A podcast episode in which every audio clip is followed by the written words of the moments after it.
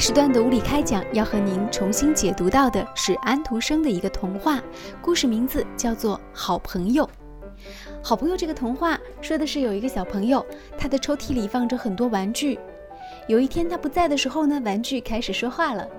有一只小陀螺很喜欢一只用精致的小皮缝制的小圆球，他对小圆球说：“我们能不能做好朋友呢？”可是小圆球呢，对于小陀螺的请求理都不理。第二天，小男孩取出小陀螺，在他身上画了一道红颜色，一道黄颜色，并且钉了一颗闪闪发光的铜钉。这时候，小陀螺高兴地转起来，模样很可爱。于是他觉得自己很漂亮，走过去跟小圆球说：“你瞧，现在我好看了吧？我们交个好朋友吧。”可是小圆球说：“哼，我的爸爸妈妈曾经是高贵的一个皮质的拖鞋。”而且在我内部还有一块软木呢，我的出身可是很高贵的，你怎么会有这么荒唐的想法呢？可是事情呢就是这样的奇妙。过了几天呢，小孩把小圆球拿出去，陀螺从抽屉缝里看见小圆球啊，像一只飞鸟，迅速地向空中飞去。可是，在飞到第九次的时候，小圆球不见了。小陀螺觉得很伤心，因为他太喜欢这个骄傲的小圆球了，在他心里啊。小圆球是世界上最美丽的人。小陀螺年纪也不小了。有一次呢，陀螺身上涂了一层金粉，它快速地旋转起来，很漂亮。大家的目光都到它身上来了。它太高兴了，没留神跳得太高了，它也失踪了。人们感到很可惜。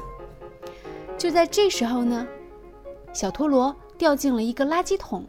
这时候，他看见一只像放得太久的老苹果。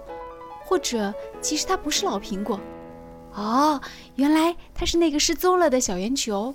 上次它掉在屋顶上的水桶里，动不成了，一直躺在那里，就完完全全的泡成了另外一个模样。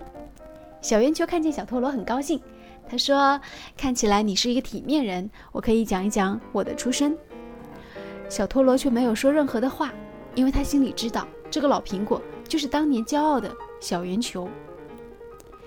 有一个小女孩走过来，她一眼发现了小陀螺，于是呢把它带回家去了。而小圆球呢和其他的垃圾一起被倒掉了。这是安徒生的一个故事。在这个故事的注解的地方呢，他说：“如果是妈妈给孩子讲这个故事，你要告诉他，交朋友不能够只看有没有华丽的外表，更重要的是看他有没有一颗善良的心。”而实际上，这个故事。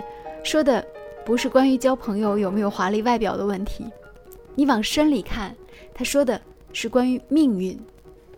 又或者说，安徒生在这个故事当中所写的小陀螺就是他自己。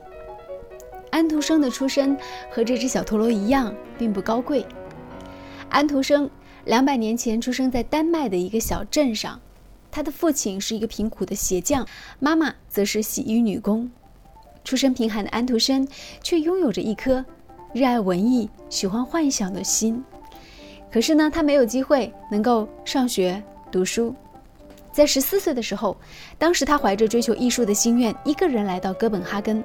当时到处登门求助，可是舞蹈、唱歌、演戏都没有学成。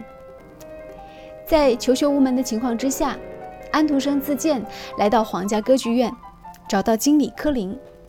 他说：“请你给我一份职位吧，无论做什么都可以。我希望能够为你们效力。”他当时说的很卑微，于是也得到柯林的喜欢。柯林认同了这个年轻人，于是帮助他在皇家歌剧院里做了一名普通的驻唱，从最卑微的职业做起，一直到最后他崭露头角，免费进入教会中学读书。二十三岁那一年，柯林又资助他。考入哥本哈根大学，开始文学创作生涯。安徒生的一生最后呢，是创作了很多游记、剧本、诗歌和小说。他凭借自我的奋斗，实现了自己最终的梦想。在安徒生早年的经历当中呢，似乎是有一些卑躬屈膝的感觉。他不骄傲。可是，我们看一看小皮球，小皮球的人生又是如何呢？他出身的很高贵，拥有一个非常好的家世，而且他很骄傲。但是呢，也许是造化弄人，小皮球最终的命运就好像是那个遗落在民间或者是遗落在贫民窟的公主一样。而另外一方面，安徒生希望通过这个童话告诉大家环境、境遇和人生命运之间的关系。有的时候，面对命运的风暴，真的无能为力，就好像那只小皮球一样，它一度被宠爱，可是，一旦被抛掷到垃圾桶里，当所有的人都找不到它，它的主人也无法找到它的时候，也许它就会被永远遗忘了。其实，好朋友并不算是一个特别乐观的童话，倒是体现出安徒生童话当中的那种悲剧性的一面。其实。你仔细观察安徒生的一百五十六个童话作品，有四分之三的故事涉及到死亡。比如说，我们大家都熟悉的《卖火柴的小女孩》，比如说《海的女儿》。我想说的是，在你十岁的时候阅读安徒生的这个好朋友，或者安徒生的很多童话，和你二三十岁、四五十岁的时候再重新阅读这些童话。也许有的时候，你真的会得出完全不一样的一些解释和一些完全不太一样的视角。这其中还包括《海的女儿》。小的时候第一次阅读的《海的女儿》这个童话的时候，只是为里面美人鱼对王子坚贞的爱情所感动，觉得那样的爱情实在是很美好，哪怕最后他选择了牺牲。但实际上，《海的女儿》从某种意义上，它让很多女生为了爱情付出的太多。重新阅读安徒生，每个人都会有不一样的视角，所以，即便在你很年轻的时候读过，也希望在今天你能重新翻起他的书。